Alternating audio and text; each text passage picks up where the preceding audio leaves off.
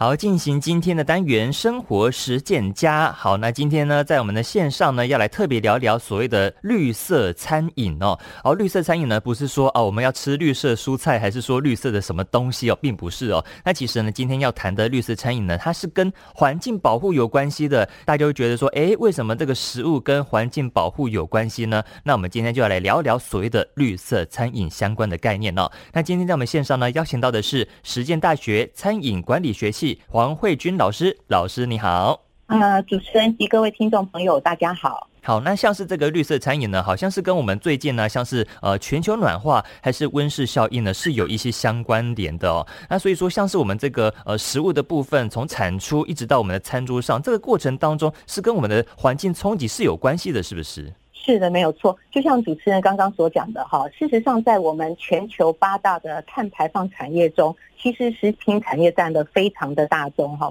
因为我们的食品的制造，从生产、加工、运送，一直到贩售这个过程，每一个环节都会产生我们的碳排放。所以，我们人类的饮食对环境的冲击可见一斑哈，尤其是现在在极端气候的影响下哈，大家相信都能够感受到我们这些环境对我们的生活的影响，也因此我们的民众对环保的意识也越来越加强。所以，怎么样吃得更环保、更健康，也成为现在民呃全民，包括我们的政府啦、业者啦，还有我们一般民众追求的目标。也因此，这个绿色餐饮的概念就越来越受到大家的重视。嗯，是，所以说它是也是一个将来的趋势，就对了哈。是是是，没错。那所谓的绿色餐饮，就是指说我们将绿色跟永续这个概念应用在我们的餐饮或者是食品管理的每一个流程。比如说绿色的餐饮，我们重视包括绿色食材的选择，还有它的生产过程是不是符合我们的绿色的概念。那我们希望呢，可以提供人体或者是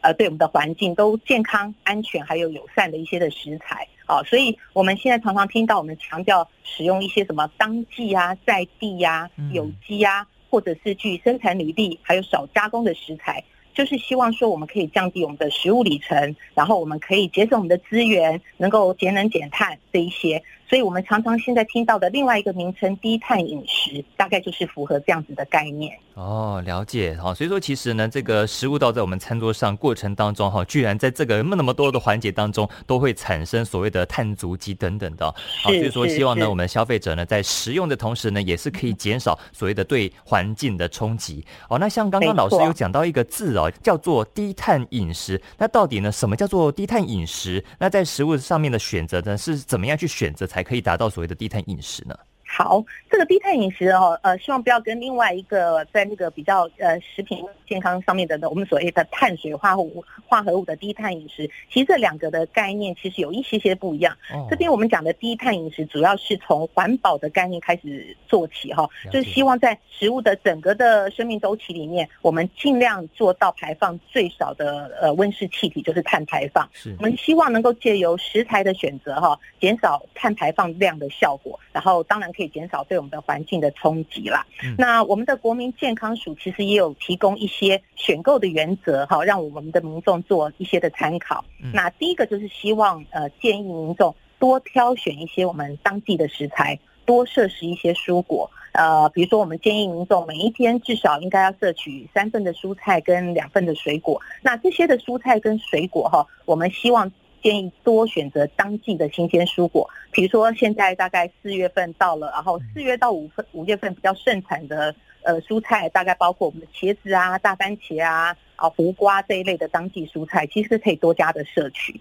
那另外，目前大家四五月当季的水果，可能包含了一些，比如说香蕉，还有现在很多的凤梨，然后接下来可能会出来的芒果之类的。那这一些的水果，其实呃富含丰富的一些的维生素跟矿物质，还有膳食纤维。除了对我们的人体很健康之外，那我们在产季收成的这些蔬菜跟水果，我们可以大幅减少一些农药跟肥料的使用量。所以呢，而且因为它新鲜哈，我们当季就吃，所以我们也可以避免一些加工保存的机会。其实不仅是对环境有帮助，对我们自己的健康也是有帮助的。对，第二个部分的话，就是希望前面有提到一些了哈，就是少选择一些的加工食品，那多选择一些在地食材。啊。那加工食品的话呢，因为如果有在加工的过程，其实就没有办法真的能够完整的保留一些我们的营养哈。所以我们建议可以直接食用我们所谓的原态的蔬菜跟水果。那尤其是你多选择这些在地的食材或蔬果的话，我们可以减少碳里程。就是我们的产地通常距离越远的话，你在交通运输上面产生的碳排放也会越高。那所以我们多选择在地的食材。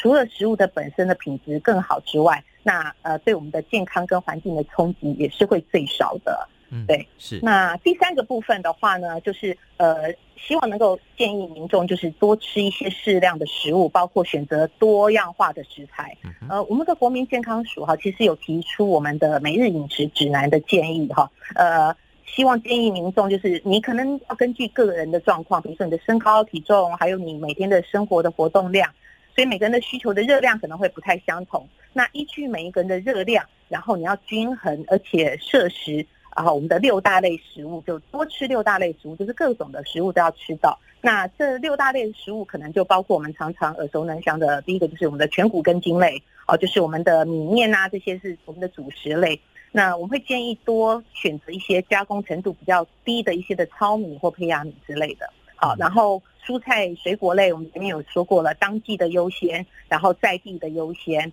那另外还有就是我们的豆鱼蛋肉类。那豆鱼蛋肉类可能就是建议依照这样子的顺序，比如说豆鱼蛋肉这样的顺序，其实是对我们的环境影响是从低到最高的一种顺序。啊，然后另外还有就是乳品类啦，然后油脂跟坚果类啦。那当然尽量希望也是选择一些比较原味的，让我们的身体可以更健康。希望借由这三大一些我们的低碳饮食的选购原则哈，然后希望能够减少碳排放啦，不仅增加自己的健康，也可以更环保。哦，真的哈、哦，所以说民众呢可以依循的这个三大低碳饮食的选购原则呢，都是可以让自己的更健康，而且呢可以让这个环境呢更加的环保这样子了哈。是。好，那其实呢现在民众可能出去买菜啦，买什么东西哦，可能会觉得说啊，我一次够足，我买多一点哈，买齐，想说这一个一个礼拜都不用出去买菜这个样子。但是其实呢，很多民众呢应该都有这个经验啊，发现说一周以后哇，糟糕，有一些蔬菜坏掉了，它就不能用了，不能吃了，就可能呃另外一个。方面呢，可能就造成浪费了，对不对？所以也是呼吁大家呢，呃，要来减少这个呃所谓的食物的浪费，怎么办呢？怎么做呢？呢？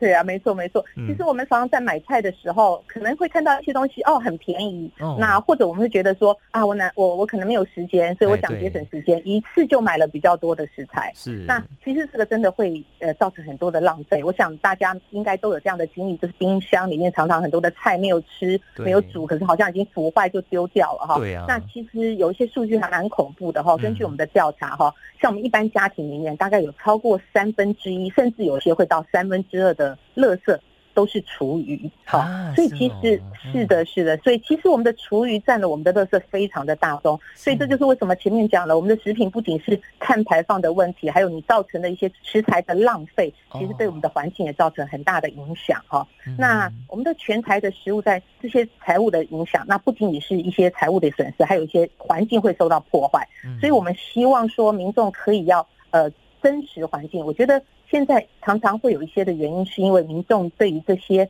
嗯瞬时的一些的概念可能不太足够。比如说，就像前面刚刚讲了哈，我们可能会重视一些的低价位，所以买了很多很多东西在打折很便宜，我就买了非常的多，可是事实上你吃不完哈。那还有就是有一些外观，我们有时候讲一些叫丑蔬果，那这些东西其实它的外观虽然不是这么的漂亮，好，但是事实上它还是可以吃的。哦，那另外还有对，还有一些就是你买的时候可能。没有注意到一些食物的日期的标示啦，或者是你忘记吃，然后把它放到过期等等，这些都是非常可惜的事情哈。那因为这些食物会浪费，然后造成很多的厨余，所以其实我们现在政府还有很多的民间的机构一直都在加强宣导，就是希望民众可以注重视食物浪费的问题。比如说你在采买跟购呃烹调的时候。可能注意一下分量的控制，采买的时候要比较有一些的规划啊。然后还有就是，现在其实也慢慢越来越多的，我们很多的餐饮机构也开始在配合，还有我们的一些的超市也开始帮忙在宣导。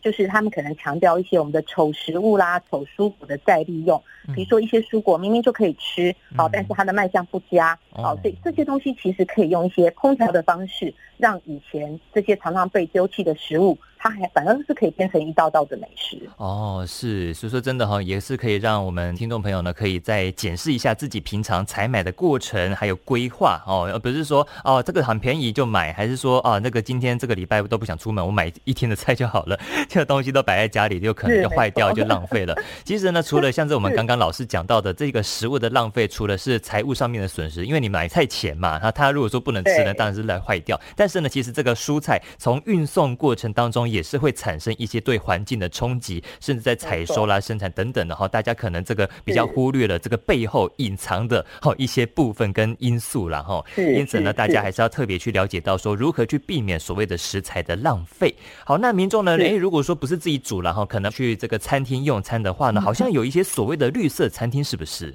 是是是，没错。其实呃，现在其实我们很多的餐饮业者哈，也是希望就是重视环保啊，也是希望能够以环境友善这个观念为出发点哈。所以呃，希望消费者如果本身重视环保的话，在选择餐厅的时候哈，那这种绿色的餐厅也是他们一个很重要的一个选择哈。那所谓我们讲的绿色餐厅，主要是以刚刚讲的以环境友善为理念，所以希望能够提供一个类似像环保啊、低碳的一些的供餐还有用餐的环境。那当然最重要就是。借由全民大家的力量，减少对环境的一些的冲击哈。所以这类的餐厅不是呃不是光只有食材的选择，它可能从整体的一些的设计，包括一些呃建造啦、能源的利用啊、营运啊，还有废弃物的处理，这些都是希望能够以环境友善的理念来做出发哈。那所以包括很多比如说废弃物的处理，然后呃厨余的处理，它都有绿化的概念在里面。好，所以最重要当然就是食材层面哈，多选择一些我们讲的低碳或者是永续的食材。那另外一些关对于一些跟环境友善的营运方式，包括比如说餐厅的装潢设计啦、空调啊，还有料理的方式啊，还有是外带的餐盒的一些的利用啊，或者是一些剩食回收这些，所有的都是一些的考量的要素啦。哈。那我们在台湾目前也有针对呃绿色餐饮的一些的餐厅的一些的评鉴或者是认证，好，比如说呃我们环保署之前有推动的一个绿色餐厅计划，好，里面就有一些呃绿色的餐厅可以给民众做在他们选择餐厅的时候作为一个参考。那还有现在我们的民间有一些像比如说米其林有绿星的指南，还有一些绿色餐饮指南等等哈。那当然都是希望借由我们的政府啊，还有我们的餐饮业者，还有消费者能够共同的努力。去保护我们的环境。嗯，是，所以说今天呢，透过我们黄老师的介绍之后呢，大家就可以更了解如何去实践所谓的绿色餐饮这个部分了哈。希望大家呢一起努力哈，保护我们的环境，让我们的世界更加的美好了哈。是，好，OK，那今天呢就再次谢谢我们实践大学黄慧君老师，谢谢你喽。嗯，谢谢谢谢，好，谢谢您，好，拜拜。